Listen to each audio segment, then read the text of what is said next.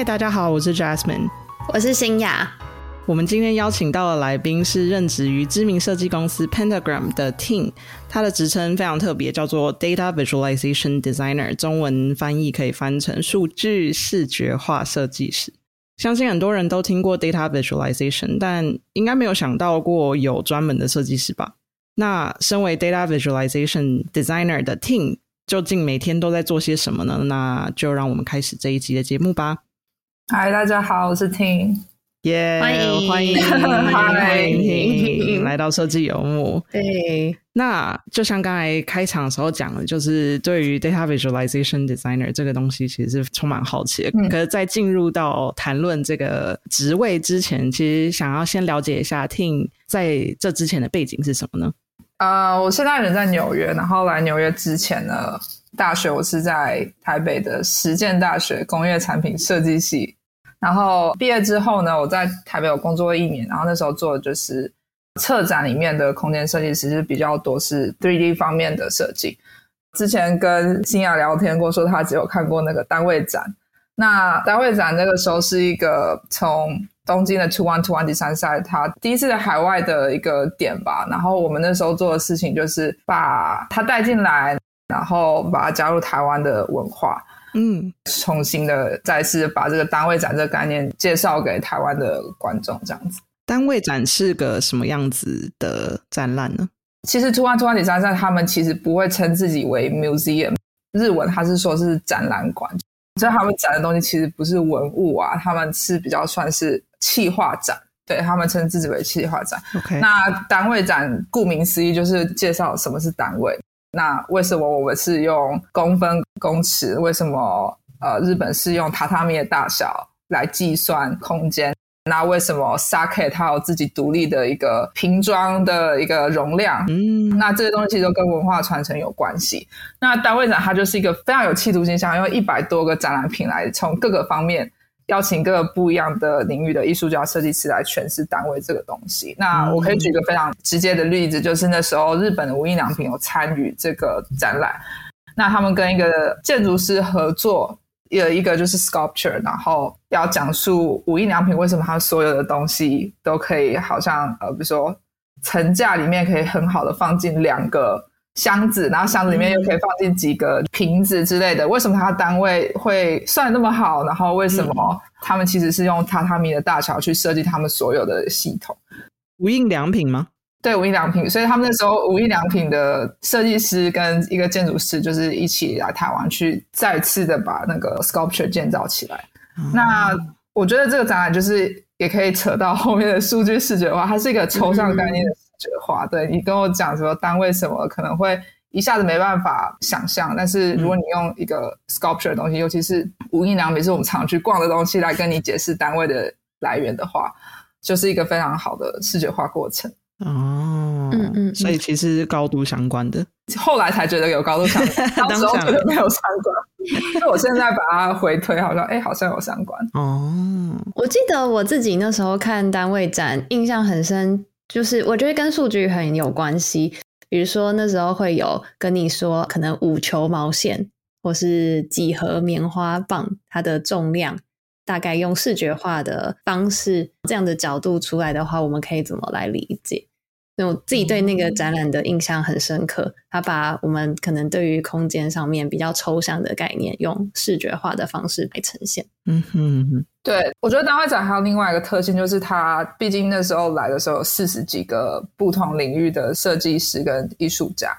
那我觉得也有人挑战我，就是说，比如说，其实你在讲一个单位的事情，你可以请建筑师来做个 sculpture，你也可以请。一个平面设计师设计一个海报，你也可以请插画师来画一幅。那时候有个很有名的插画师叫 Nolita，他现在很红。他是极简风的一个风格，嗯，他就是其中一个展品。那我觉得这里另外一个大会长会影响我很深的是，我就觉得他会用各个不一样的美材、不一样的角度去挑战一个主题，就是单位这件事情。那我觉得到后面我们会聊到，就是说。你想象 data，你是不是只是在 dashboard 上面看到呢？还是说你可以用不一样的方式去呈现？那我觉得这个展在刚毕业的时候有非常的 challenge，嗯，我这样的一个思考，对。哦，所以就是当时在策展的这个经验，让你有种跨越那个局限思考的感觉，就是可以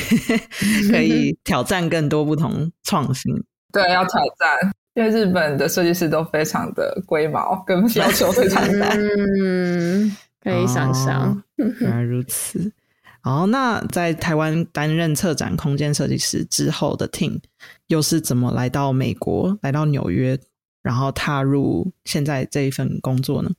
啊，后来我做完单位展之后，我就开始准备申请学校，然后那时候念的是 Parsons 的 Design Technology，直翻就是设计与科技系。那这个系里面其实做的事情非常广泛，只要你有跟 code 有关。你作业都可以用那样的方式去呈现，比如说有人做 game design，我可以说百分之九十以上的同学后来毕业后都从事 UI UX 的 OK 工作。嗯，那我刚好那时候曾经有修过一门课是做 data visualization，但它是比较偏向是 infographic，就做海报。嗯，那我非常用心，然后非常喜欢那堂课，然后之后在求职的时候，其实有用了非常多那堂课的作业。哦，其实蛮好奇，Parsons，因为 Parsons 其实是非常非常有名的设计学院。嗯，其实还蛮好奇，像设计与科技研究所，可以再跟我们多讲一点吗？就是里面大部分主轴的课大概是长什么样子？像 infographic 或者 info visualization 这个可以理解，还有其他课程是让你的同学们大部分都走向 UX 这条路。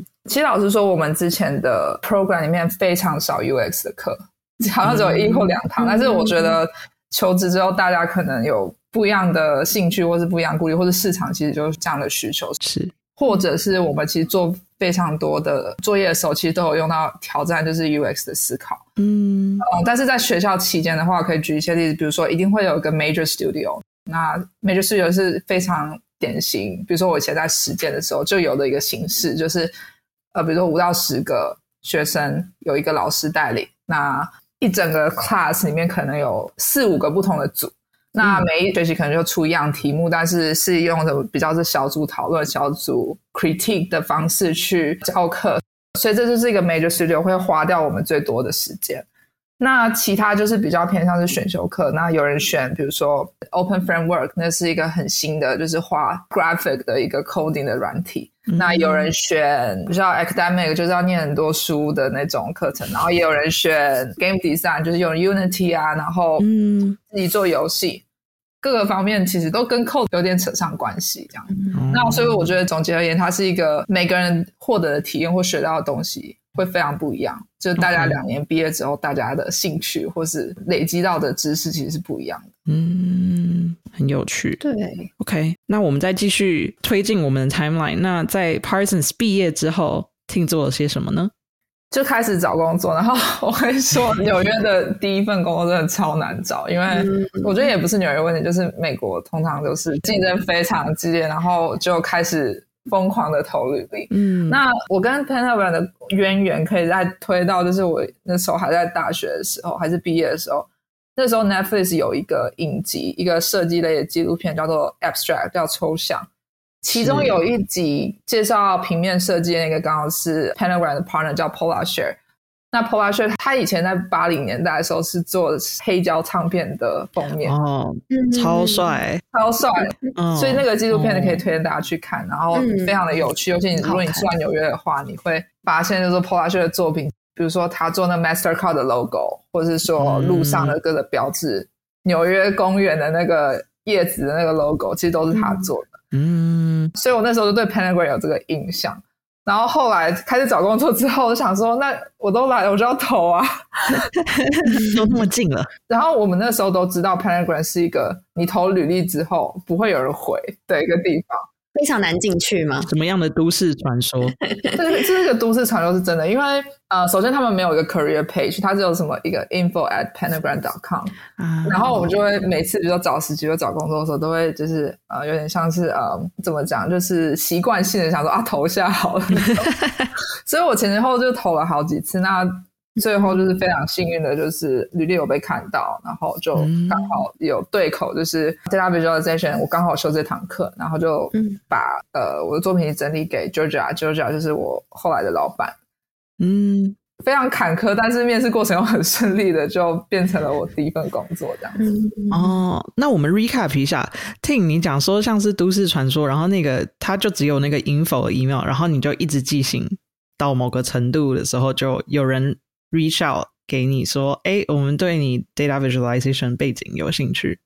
这听起来还是很悬，很悬。就是我记得好像，比如说每五个月就投一次。哦，努力不懈。对对对，努力不懈，就是发那种很 general cover 的，就说我们是谁，然后我做什么事情，然后如果你喜欢我的作品的话，希望可以聊聊。嗯，我甚至不知道他们有职权，因为他们都不否职权。我记得我前前后后面试了三个 partner，然后他们都是彼此不知道，就是他们都有面试我，然后每个人来找我的原因都不一样，好神奇哦。这个故事很冗长，但是比如说第一个 partner 他来面试我是因为他是做 exhibition design，然后他知道我会三 D。嗯，第二个呢是那老板是台湾人，对，其中一个老板台湾，然后他可能就觉得我想要认识我吧，然后就人很好，给我个机会面试，这是第二个 partner。然后第三个就是 Georgia，我是看到他其实是在 Instagram Story 里面很隐秘哦，Instagram Story 里面真人，然后之后二十四小时那个贴文就不见了啊，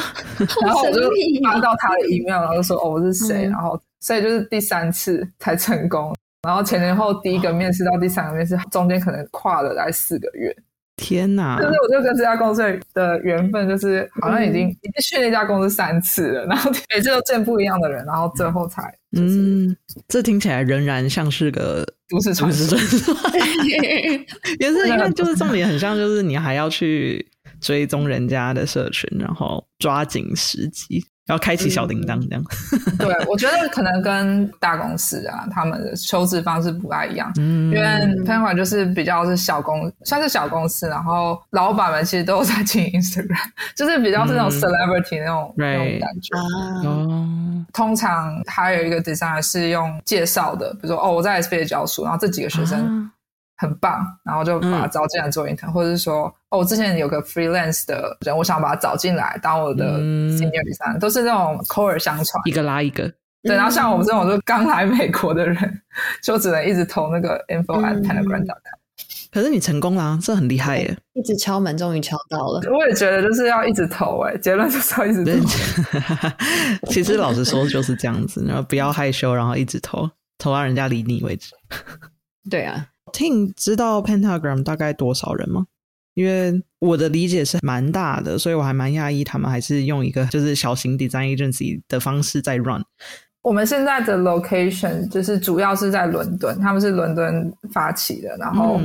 伦敦跟纽约是最多人，然后还有柏林跟 Austin 也有一个小的办公室。那总共现在有二十二个 partner，就是。可以想说是二十二个平行的老板们，嗯，他们是合伙人的制度，嗯，那他们每个人都有不一样的特色，然后不一样的专业，那他们在自己下去 hire 他们底下的员工，所以你可以想象它是二十二个小的 studio，是。组在一起，然后一起共享，比如说媒体资源啊，或者是财务方面的资源，或者是客户的资源，大家一起共享这个资源，但是他们还是非常独立的来运作。所以我觉得也蛮有好处的，就是可以跟你的主管非常直接的 interact，然后同时你也可以知道其他组在做什么事情。像纽约办公室大概有一百多个人，很大。那偶尔就会看到隔壁那个 designer 的电脑在画一些什么东西，然后其实那个环境也会让你很有启发，就很像在学校看到隔壁的同学在做什么作业，然后让你知道你的作业要怎么做的那种感觉，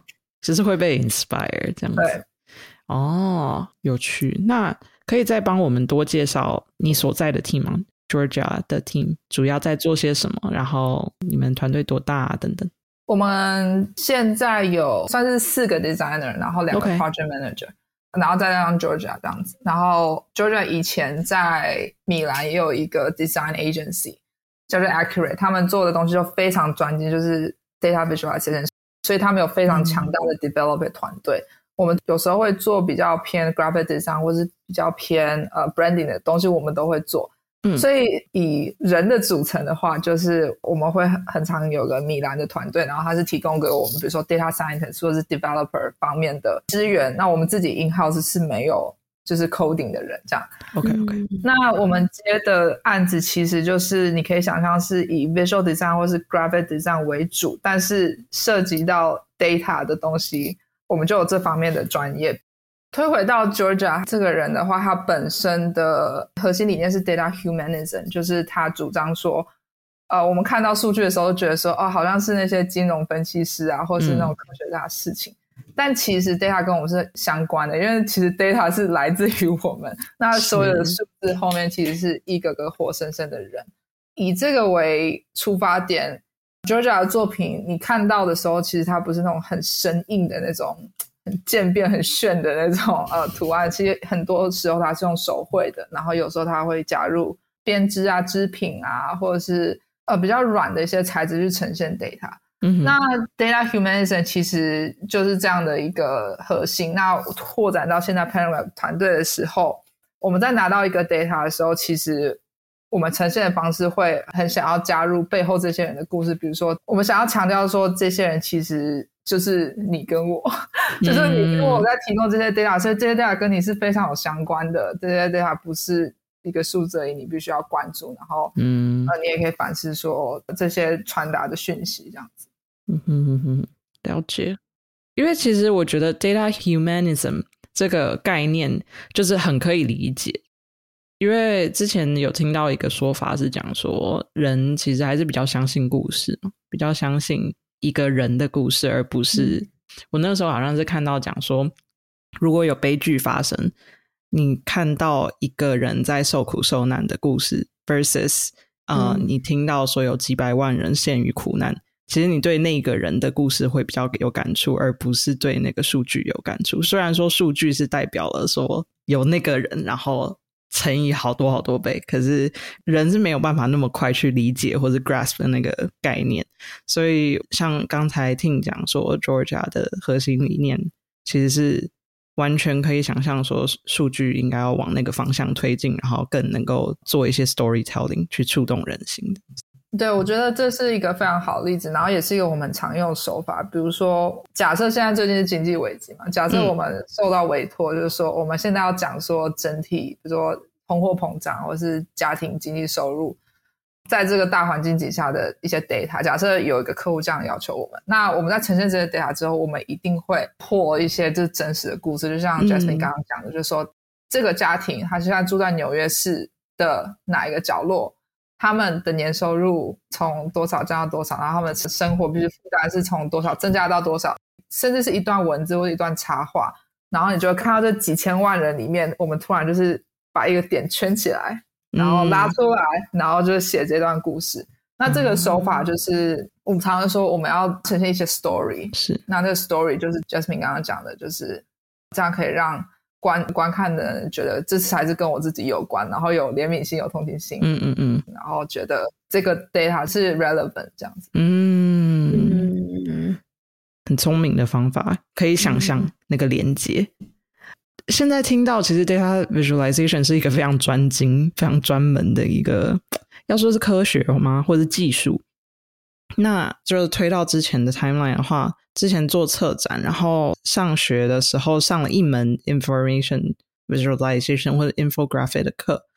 那这个 gap 是怎么填补起来？就是你觉得自己是怎么吸引到 Georgia 的青睐，或者是怎么去说服 Georgia 说，哦，你就是他要的人？嗯嗯，我觉得在纽约找工作这个东西，其实大家都在讨论，因为实在是非常的悬。那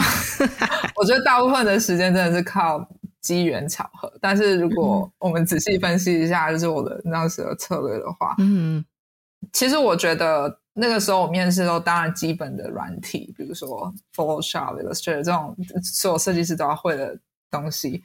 要有一定的程度之外，嗯，我觉得最多的是你懂那个语言。哦，就是比如说我们这种在台湾工作学习的人，然后来纽约刚开始的时候，你甚至不知道说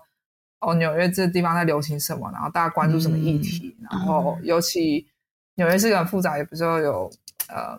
有一些很政治正确的东西，可能跟台湾流行的是不一样的东西，或是像这个城市里面在发展的，比如说建案啊，还是说一些 trend，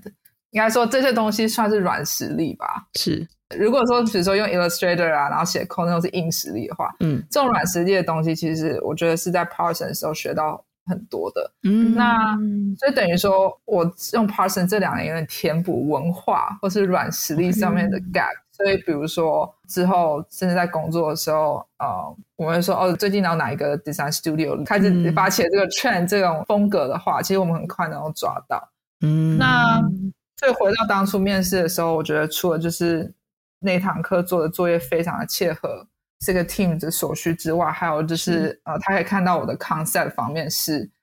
他也关注，他也有感觉的，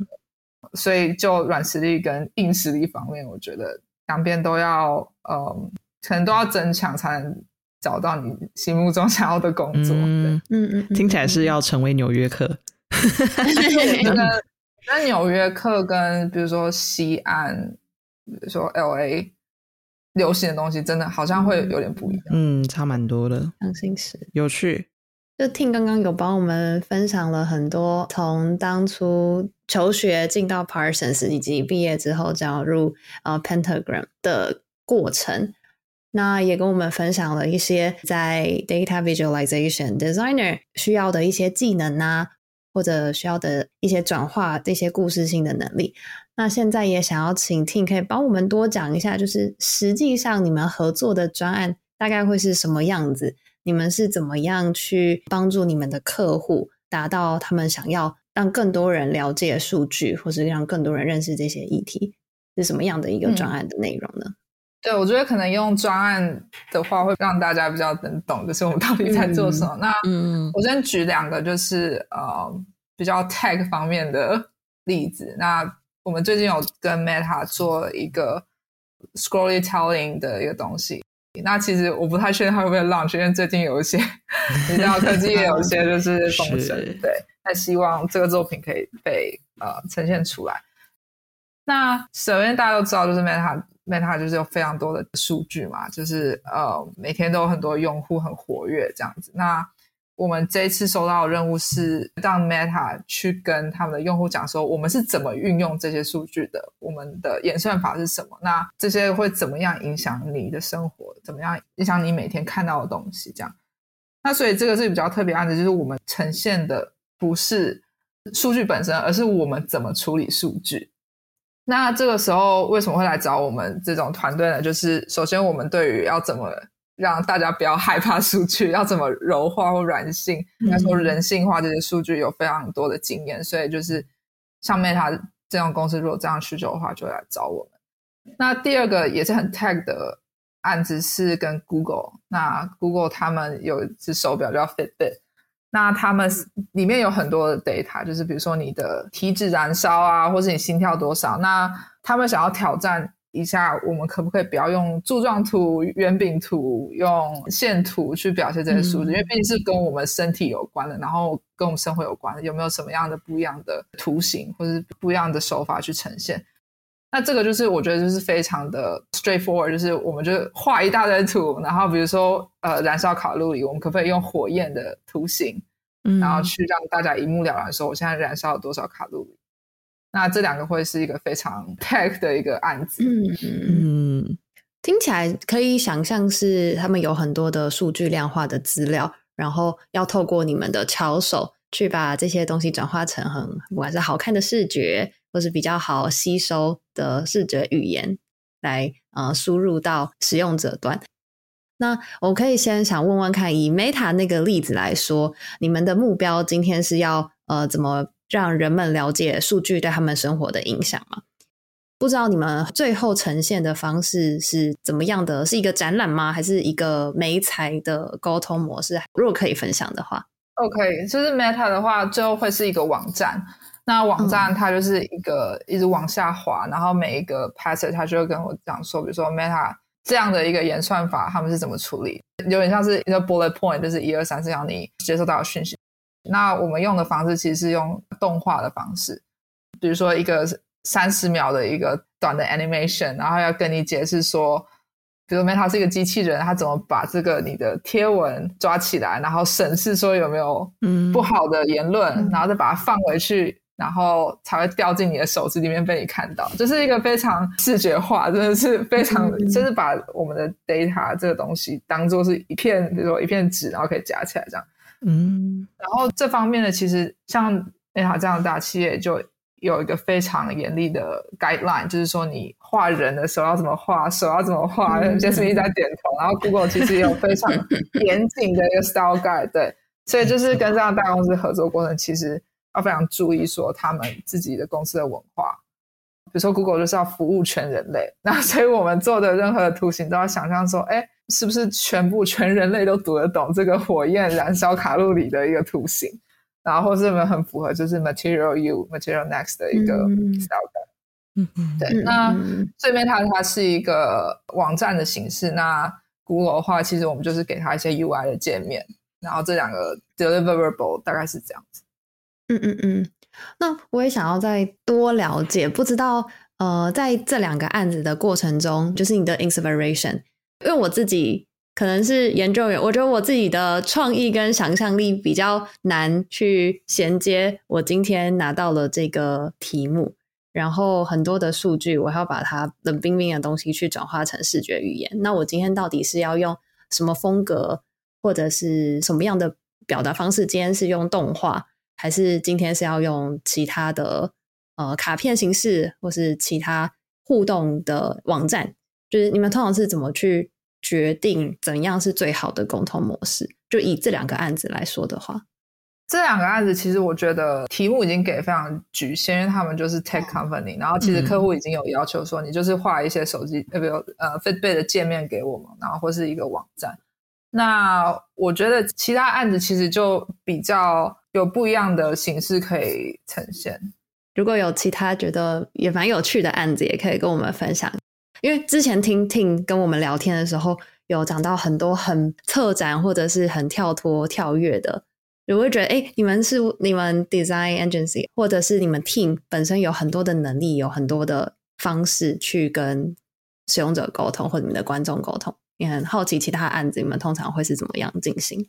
对，那我可以介绍这种，也是一个今年 launch 的一个 project。它在 New York Botanical Garden，就是在纽约北边有一个很大的植物花园，很大的植物公园。那那个时候是受到 Gates Foundation 底下有一个 fund，呃，New Venture Fund，然后他们想要做一个关于粮食危机，或是说粮食怎么来的这样的话题。嗯哼，所以我们要做一个 sculpture 在这个公园里面。然后那时候我们第一件事情就打开公园地图，然后公园的那个。Manager 跟我们讲说：“哦，你们可以在这个水池啊，你可以在这个草原啊，你可以在一个酷，这个它里面有很漂亮一个 building，然后你可以在 building 外面做，就是你们要做什么都可以。对，嗯啊，然后那个时候我们就选定了一个池子。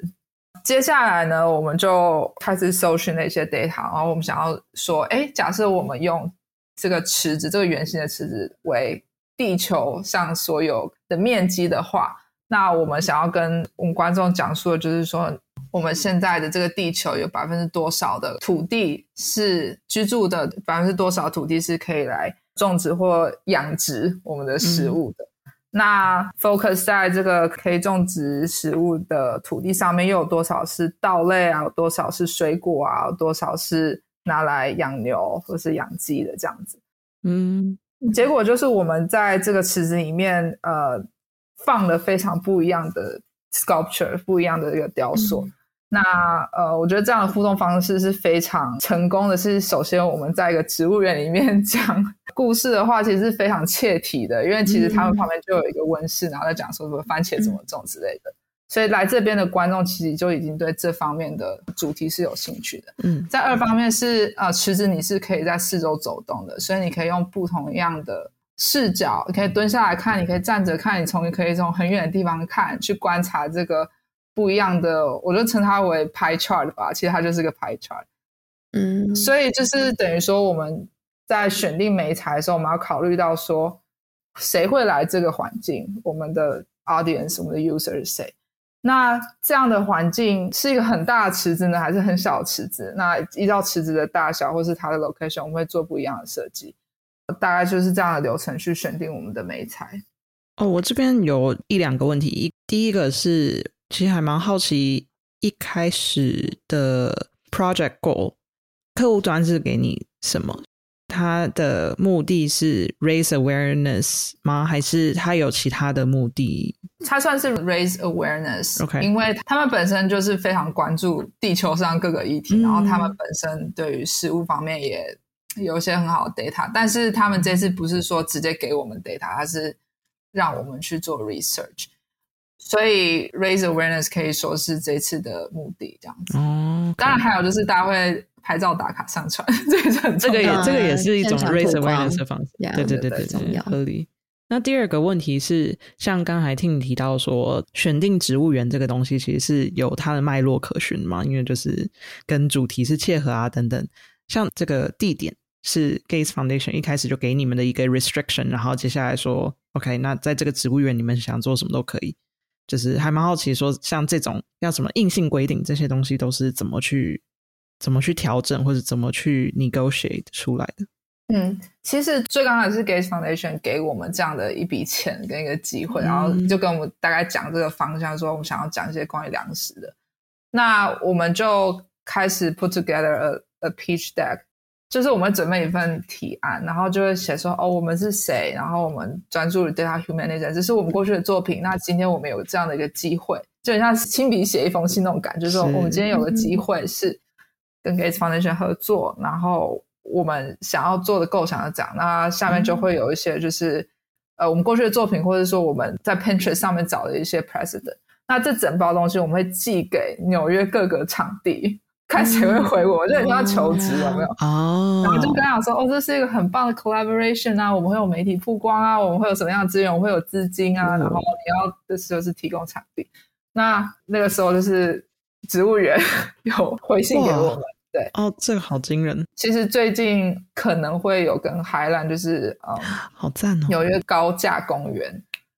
对，也是用这样的形式，就是一个 pitch 的形式去找到我们合作的场地，这样子。嗯，所以这些嗯 legwork 也是你们要做，哎，这我好惊讶啊！就是变成说，你们除了设计之外，还要负责企划的能力吗？或是对企划跟公关等等的能力？对，其实我们的组员里面有 strategist，就是、嗯对，其实 Pentagram 其他 team 也有 strategist，比如说你要卖这个 logo，为什么这个 logo 长这样？比如说 designer 就只会画图，像我就是文字能力非常匮乏，然后这时候 strategist 就是会把它变成一个非常有说服力的一个提案。那我觉得这一点就是植物园这个案子又可以回得到我之前讲就是 localize 的重要性，就是嗯。Pentagram 的 partner 要跟纽约各个地方、各个人、政府机关，甚至就是各个美术馆的人都要有非常深的 connection。嗯，那合伙人制度也让这个 connection 更加紧密，就是嗯是不同 partner 可以互相之间引荐啊，你不认识谁，但是我认识谁，然后写一封信，然后大家就会 share 这个 resource 这样子。嗯嗯嗯嗯就是一个人脉，对很吃人脉的工作。真的真的，我也想要问一个是，我觉得就是刚刚提到像 Meta 跟 Google 那样的呈现方式，我比较可以想象，因为就是一个网站或者是 UI。但当今天它的它的从平面要变成是一个实体的公园，然后要把它真的做出来，变成是三三 D 的呈现，而且你还要想到我要用什么样的美材，这样对设计来说是不是要有非常多的能力呀、或是你的那个 skill set 要很广，你还要懂得三 D 的。技术，然后你要懂得建模，或是你要懂得怎么把这些就从平面东西变成实体化，然后甚至要把它做出来。就是 Ting，你是怎么去操作这些工具，或是怎么去做到的？我现在回想起来，就想说，是不是因为我会三 D，然后所以老板会把 会把就是案子推向，就是说，哎，那我们来接一些展览的东西，说不定是这样。我这样回想起来但是整体而言，我我非常懂，就是这个问题，就是其实我刚开始工作也是说。就是我真的有有时候看到 data 很难想象它除了柱状图之外的可能性。对啊可是我们还是要 push 自己去接受这个 challenge。那我觉得讲非常务实的东西，就是每个人都要经营一个 Pinterest board，然后 Pinterest board 里面有各个不同的分类，比如说我自己的 Pinterest board 上面就有，比如说最基本什么海报、logo 什么这些，然后还有一些比较偏门的分类，比如说呃织品，就是 tapestry。然后或者是大自然的纹理，或者是说手稿，就是有些人的 sketch 的那种手稿，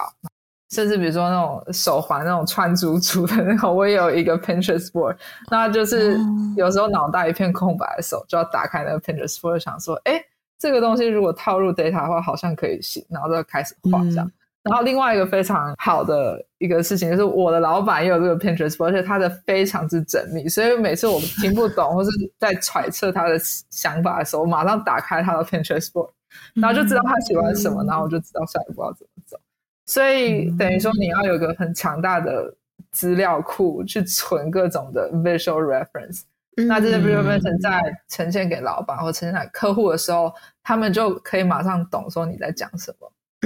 嗯嗯我觉得过程听起来很脑洞大开，对对 对，但其实可以理解，有点像是呃，我们在做设计提案嘛，会有 mood board 的方式。就以前会不知道它呃其实这么重要，但后来发现这些视觉元素是在沟通当中非常非常关键，可以让大家对齐想象。跟更好的，嗯，更好的去吸收这些 inspiration 的方法。嗯，对，我也好久没有做 mood board。以前在 agency 的时候，就每一次的专案都会做。以前真的是初出茅庐的时候，会觉得说，这到底 有啥用？对不对？对，到底要干嘛？为什么要大家一直在那里剪剪贴贴？然后其实。就那当时会觉得结果就是那样嘛，就是我们只是找到一个喜欢的字体，喜欢找到喜欢的颜色之类的。为什么有需要做到 move board 吗？嗯，意义是什么？不过像听这样讲，就觉得哦，其实超级有道理的，就是因为在有无限可能的时候 move board 是一个可以帮你把那个可能性再限缩一点点，嗯，让大家比较清楚说哦，general direction 是什么。不过，我到现在还是有点困难去理解，就是在没有目标的情况下，就是还没有专案的时候，你要怎么决定说要收集什么？就是这个世界上太多东西了，你怎么知道你要收集那个串珠？你怎么知道你要收集那个大自然纹理？就是你怎么知道这个东西之后会派上用场？这单纯就是你喜欢吗？还是你是有透过某个 lens 去评选说，哦，这个东西我觉得之后是有机会用上的？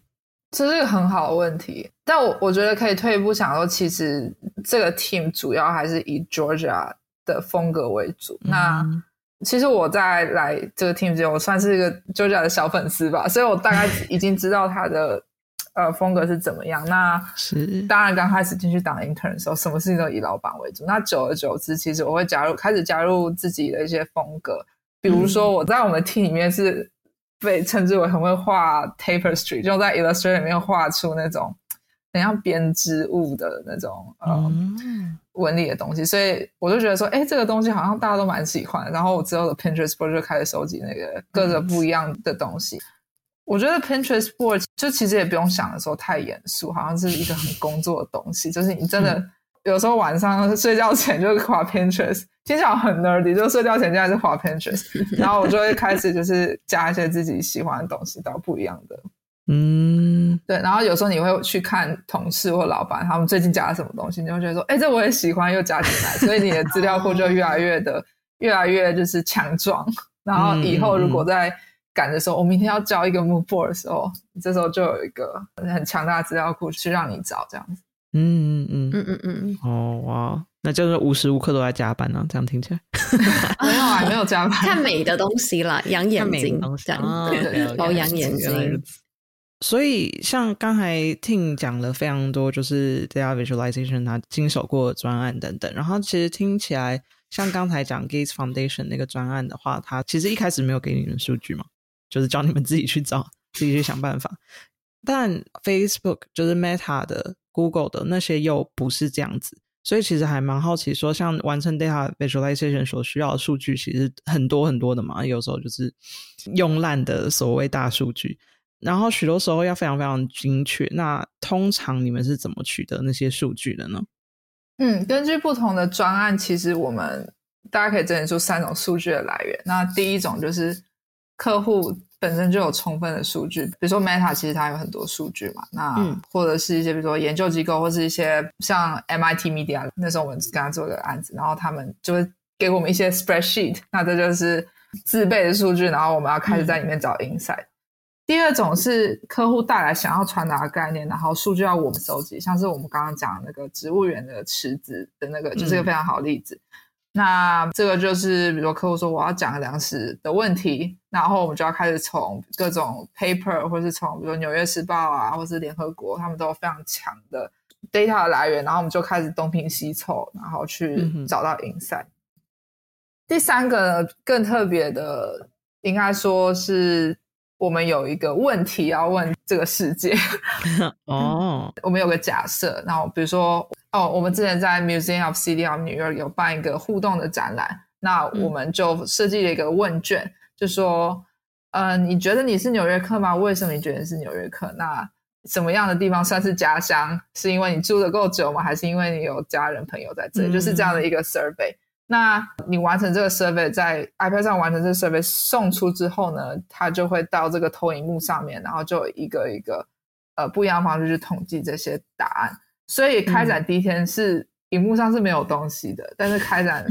第二个礼拜、第三个礼拜，然后到第六个月，我们就收集了一个现场，就 live 嗯收集了一个很我觉得很特别的一个数据，这样。所以第三种我可以说是客户有个问题要问，然后我们去设计一个互动的方式，帮他们收集数据。所以这刚好是我可以整理出三个我们数据的来源。哦，这个非常清楚。不过对于第三个，我也很好奇，就是说客户有个问题要问，不担心就是答案跟他们想要传达的 message 不符合吗？其实还蛮好奇是什么样的客户会想要就是问这个问题，对嗯想要问这个 问题，因为这听听起来很像就是一个要怎么样很 free form 的 idea，然后不是很确定说那个目的是什么，最后想要 lead to what，就是这个东西还蛮好奇听这边有没有什么想法，或者 inside scoop。我觉得如果是选这第三种的话，客户其实他是很 open mind 的，他不是说、嗯我现在要卖一个产品，然后我现在要大家都答这个答案 A，那我们没有办法去作假，或者我们没办法去控制人群。那这样的客户通常，比如说会是比较文化性质的一个 client，比如说我刚刚讲的 Museum of City of New York，或者是呃 Gates Foundation，或者是 Highline，就是这种比较文化性质的地方。或是之前 Georgia 就是他在 Tech Talk 的时候也是有做类似的，就现场收集数据的这种。嗯那嗯当然，我们在问问题的时候要非常小心，就是我们会我们 strategist 的时候就会跟我讲说，你要问这个问题的时候，呃，要考虑到一些政治正确的问题啊，或者是我们在 framing，我们叫 framing，就是我们 frame 这个问题的时候，我们要什么地方要小心这样。我觉得这些东西是我们可以动手脚的，或是我们可以控制的。那接下来群众要怎么回答这些问题，我们收集到的数据的结果是什么，我是没办法控制。嗯，OK。那既然我们聊到就是目标，就是每一个专案的目标，这是一个很直接的问题。但通常你会怎么测量说一个 data visualization 的专案到底成不成功？因为像刚才听到第三种，可能就很比较稍微难测量，就是讲说哦，我我没有办法讲说只要收集到两千份的话，就代表是一个成功的 project 之类的，就是很还蛮好奇说那。不管是第三种，或者是刚才你讲的第一、二种，通常会以什么方式去 measure success？嗯，蛮好的，因为毕竟我们是为客户而工作嘛，对我们我们要知道我们让他们开心。那那我觉得我可以用两个两个案子来举例。那第一个我常举的就是我们一直提到 Gates Foundation。Gates Foundation 它有非常多不一样的数据，比如说他们关心 environment，关心嗯 gender、equality。那我们的任务就是要帮他们在 gender equality 这个 topic 底下设计一套属于他们的 guideline。所以，比如说你在 Instagram 上面看到这样的风格、这样的颜色、这样的 graphic 的时候，你马上想到哦，这是 Gay Foundation 的嗯 data。然后我们现在讨论的是 gender equality，因为其实，在社群媒体上面，你如果看到 Bloomberg、New York Times、Washington Post，你看到他们的 pie chart、bar chart 的时候，其实你们已经知道说，哦，这是 New York Times，因为他们都用这个颜色。这是 Bloomberg，他们有个指定颜色。那 Gates Foundation 也想要在这方面有他们的一个 identity，、嗯所以我们的 deliverable 就是一个 PDF，然后跟他们讲说，哦，你如果遇到这样的 data 的时候，不要画一个普通的 pie chart，你要用什么样的图形去把它呈现。嗯那我们如何判定说我们有成功的？就是我们会偷偷观察他们自己的 in-house designer 有没有用我们的 style guide。嗯，对，或者是非常直接的，就是说，哦，他们的 in-house designer 用了我们 Style Guide 之后，我们自己读不读得懂这个嗯 chart？、那如果读不懂的话表示说我们必须要再多加几个 note 啊，或者说我们要改变方式。嗯那这是其中一种 measure success 的方式。OK，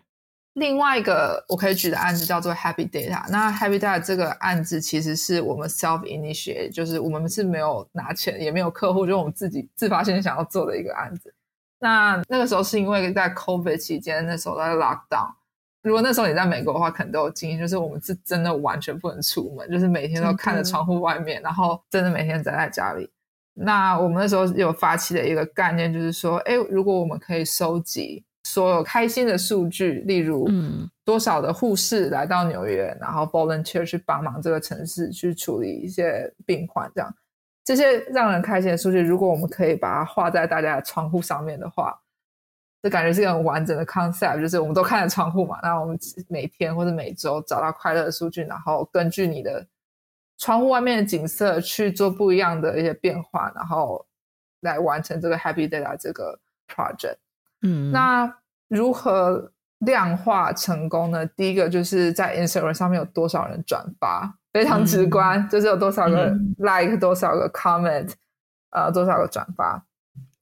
第二个其实比较特别的是，因为我们算是跟全世界各地的人征收他们窗户的那个照片。那如果有更多人一起共享证据，我们收到了很多不一样的窗户的话，表示说大家大家有开始参与，那这也算是一种成功。嗯，那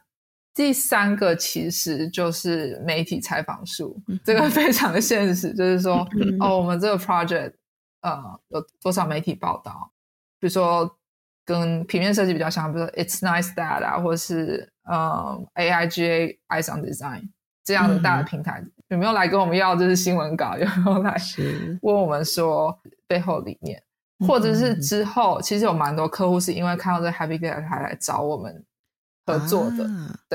就是如果要 measure success 的话，这三个会是我们的指标。嗯，很有道理啊。这个嗯感觉就是一个嗯，就是行销的 campaign 需要达到的目的嘛。而且对于 agency 来说，这是超重要的啊、就是嗯 self initiated project 要能够争取到更多曝光，因此而有更多的潜在客户看到，然后对你们有兴趣。这件事情就是完全可以理解，就是这些数据。对，我自己很好奇，嗯这个 Happy Data 当初怎么会想要发起？这个机缘嘛，因为可以理解疫情当中那时候有很多，就是大家每天看死亡率啊、确诊率啊、嗯等等很多嗯很令人难过的数据。那就是你们怎么是想到说，哎，窗户竟然也可以当成是一种数据呈现的方法？就是这个脉络是什么？对，其实 Happy Data 算是就是我非常喜欢、非常喜欢的一个 project，然后我也有领导或是主导的一个角色。那我觉得这又很切题，就是我们刚刚讲说我们要 localize。那那时候社会氛围就是你每天打开 Instagram 就会打到什么死亡率，然后还有、嗯那时候还有什么 R 零啊、什么 R 负一之类的，哦，就是对对对对，嗯那个就是他每个人都要开始读那个超复杂的线图，然后还有有些图是有 log，有些不是有 log，就是算那个预测未来 case 会增长什么程度。对所以每天手机打开，所有的媒体都想要 po 一些数据，所以那个时候我们想说，哇，我们要做一些改变，或者说我们想要嗯尽一份力这样子。所以这个就是有点算是我们的动机吧，就是我们是做这方面的，然后大家都在做，所以我们也要用我们的方式来做，这样做点不一样的。嗯，那至于窗户的话，其实我觉得就是 Georgia 非常就他的才华之一吧，就会发现说，哎，这个东西会卖，你知道吗？老板、就是、灵感很赞，老板就是知道什么东西会卖，什么东西不会卖，就是嗯就是那种直觉。然后最刚开始的时候，我拍了我家的窗户，然后拜托意大利的同事拍他们家的窗户。同时，那个我们老板也会找说，比如说呃，他德国的朋友啊，或者我那时候找台湾的朋友，都帮我拍嗯不一样的窗户。然后大家看出去的景色，有时候是河，有时候是在慢跑的人，或者有时候是呃对面的天空之类的。所以开始看到这些照片进来之后，我们就发现是，哎，这个这个很有戏，就是 很多不一样的变化，然后又有嗯民众参与感。就是嗯回到我们 Jasmine 刚刚讲说，大家都要有就是 relatable 的东西，你要觉得这是跟你有关的，你才会关注关注这个数据。那如果你嗯自己 捐这张照片的话，你一定会看这张照片，对不对？就觉得说，哦，这个不是跟我无关的一个冷冰冰的数据，其实是我家外面的照片，然后 data 画在上面这样。那照片开始进来之后，其实我们就开始要大量产出不一样的 post。其实这个 Happy Data 有进展到二点零阶段，二点零就不知道大家记不记得那个 Black Lives Matter。嗯，对，那时候大家已经走上街头，然后我又发起了第二次的一个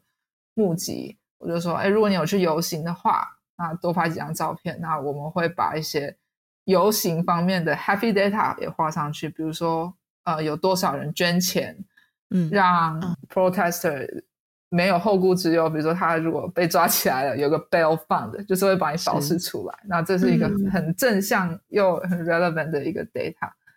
还有说有多少人是 volunteer 啊，还是说有多少企业关注这个话题啊？其实都有很多 line chart 啊，甚至 Google Trend 上面有很多人搜寻 BLM，这些都是一个很好的呃 happy data。那我们也在二点零阶段又把它运用到上街游行的这些照片上面。好温馨哦！对，很温馨。那时候就有这种 喜欢，对，那时候有一种就是呃，好像我为这个社会尽一份力的那种责任感。真的，真的，因为真的太多数据都只是想要表达说这个世界有多惨，对，就是之类的。尤其那个时候，对，对啊，就是枪杀的有被枪杀有多少人啊，或者之类的，就比较是为了耸动。但是 Pentagram 或者是说 Georgia 的 team 有点像是。试图用数据为这个世界再多带来一点温暖，而不是更多的恐慌。这件事情其实也蛮难得的，我觉得也是一个蛮不错的切入角度。嗯，对。好的，那接下来我们的节目也来到尾声，也想要跟 Ting 聊一聊，就是对于担任 Data Visualization Designer 三年多了嘛，对，也想要跟你聊聊，就是对于这样的职涯，你是如何来看待的？呃，你会怎么来定义自己的角色？它跟一般的 designer 有什么样的不一样？那你觉得这个职涯对于你来说，它有带来什么样的呃，让你跟别人不一样的地方吗？我觉得首先比较不会是偏向 data scientist 那种感觉，我还是以 visual designer、graphic designer 来定义我自己，然后我的技能也是比较属于这方面，但是会更关注 data 方面，比如说。呃，我觉得最明显就是我这几年其实会很关注各大媒体的一些 data，嗯，尤其我们其实是留学生，然后我们对这个社会啊、这个政治其实没有那么深的一个 bond。比如说我在学校期间，其实选举啊还是什么社会议题，其实我不是很关心。但是因为这一份工作之后，我觉得开始会关注、会留意这样的一个讯息，我觉得有让我更融入，就是。美国社会这种感觉，那当然我对政治还不是很了解，但是有渐渐的会觉得这些事其实跟我有关。那另外一个，我觉得未来趋势的话，刚刚分享的我们的 client list 里面也可以看到，就是很多大企业其实也觉得 data 这件事情是他们很 powerful 的地方，但是也有义务要跟普罗大众好好解释的一个地方。对，那我们刚好是可以是在中间的桥梁，因为我们。面对的 user 其实就是每天滑 Instagram 的普罗大众学生，学生是非常大的一个我们的 user。那我们刚好搭起中间这个桥梁，就是说你现在要传达这个事情给用一个人比较柔软的一个方式去传达，你可以怎么传达？那未来我相信有很多大企业或是小的企业，他们有这个 data，但不知道怎么传达的时候，会来找我们。嗯嗯嗯。对，确实，数据真的是一个很大的力量。就像听讲的，相信它会是接下来，呃，未来会越来越多人重视，或是这个角色，它也可以有它的能力跟可以衔接在中间的一个很重要的技能。那就是也想问问听，如果今天有朋友未来想要成为 data visualization designer 的话，嗯，你会给予什么样的建议呢？在这条职涯的选择上面？嗯，我觉得就像我们前面提到的硬实力跟软实力的话，其实硬实力的话，呃，其实不用赘述，因为如果大家都是 designer training 出来的话，其实该会的都要会这样子。那呃，我觉得 coding 其实不太需要这样的技能，就是不用害怕说哦，其实我不会用 D3 JavaScript library 这种东西，然后我就不能成为 database designer。我觉得其实这都是其次，比较重要是软实力方面，像我刚刚讲的。你对社会议题有没有敏锐度？然后你看到一个图表，你有没有责任心，会想要把它好好的读完，然后纠正说，哎，这边错了哦，这样很不真正正确，有这种敏锐度。那或者呈现的方式有没有误导来说，因为其实 data 其实主要还是是呈现事实嘛。那如果你用不对的颜色，你用不对的 language 去放在这个图表上面的话，会误导大众。嗯嗯。那我觉得另外一方面的软实力就是创意度。那那个 Pinterest board 就是个很好的案例，就是你不能只收集所有都只是 logo 或是海报而已，你要从就是大自然，或者说你平常生活，是多看看其他 studio，纽约其他 studio，或者世界各地，或者日本呃不一样 studio，他们现在流行什么，他们现在在做什么，然后去累积自己的这个 database，这个创意的 database，因为总有一天会用到的。对，我也想再多问一句，是因为我自己也是从来没有接触过，就是 data visualization designer。不知道 Ting 有没有知道什么样的社群或者是什么样的公司类型吗？我团队是比较有在重视这一块的。如果有的话，可以跟我们分享。嗯，对，其实有一个组织叫 Data Vis Society，如果是 Google 的话，它是一个算一个社群吧，就是上面可能有 Board，然后它会举办一些竞赛、一些活动。那上面就有非常多的公司在真人啊，或者说。Data scientist 有 designer 各方面的人都会在上面蛮活跃的。那另外一个奖项我很常追踪，叫做 Information is Beautiful，每一年好像举办 awards，它就是非常专注在 information，呃，就是那种 information design 的一个奖项。那这两个是我可以想到就是最大的两个社群。OK，呃，还有另外一个我非常。建议大家去看，就是《纽约时报》他们的 database 做的非常好，他们有互动，嗯，有投票，然后呃，有那种三 D 很炫的，就是你一你你 scroll down 的话，就有东西在那边旋转。然后呃，《纽约时报》算是一个非常新颖，就是他们很很注重创新，然后再来他们是一个大媒体嘛，所以他们要超级政治正确，就是 所有的字都要审核到不行。嗯嗯嗯，所以我觉得算是一个。媒体业里面，我非常欣赏、非常憧憬，然后觉得他们 database 做的很棒的一个，嗯，一个参考的一个公司吧。真的大推《纽约时报》的很多专题页面都做的超赞，就是它的互动性很高，可是又没有什么冗词赘字，它每一个 data 都是，它每个 data visualization 都是超级 on point，就是很精确，然后也很明确的要表达说他想要表达的东西，所以。真的很推荐。好像之前我看过一个是，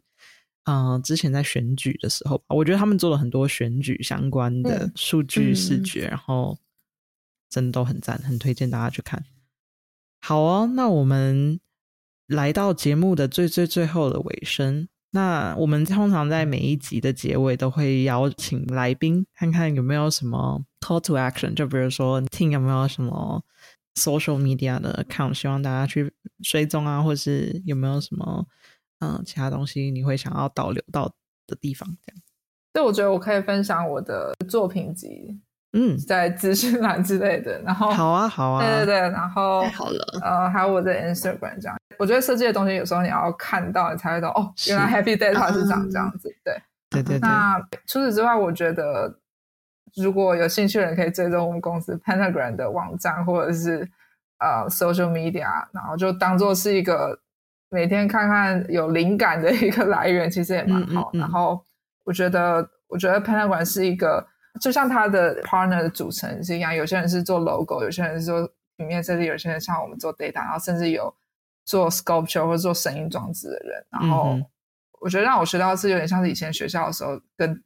不同专业的人一起工作或一起学习的时候，你会有更多的灵感，这样子是。所以就是大家可以，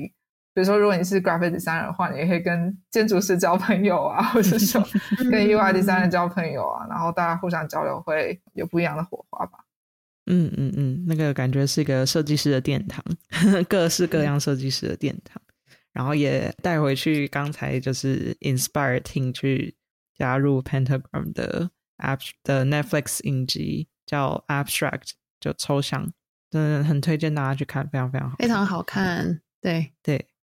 好哦，那我们差不多到这边。我们今天真的非常非常感谢 Ting 来分享这么独特一个职位的经验，觉得收获良多。然后感谢 Ting 今天的参与。那我是 Jasmine，我是新雅，我是 Ting，耶 耶，谢谢。今天设计游牧就到这边，拜，谢谢大家，拜拜。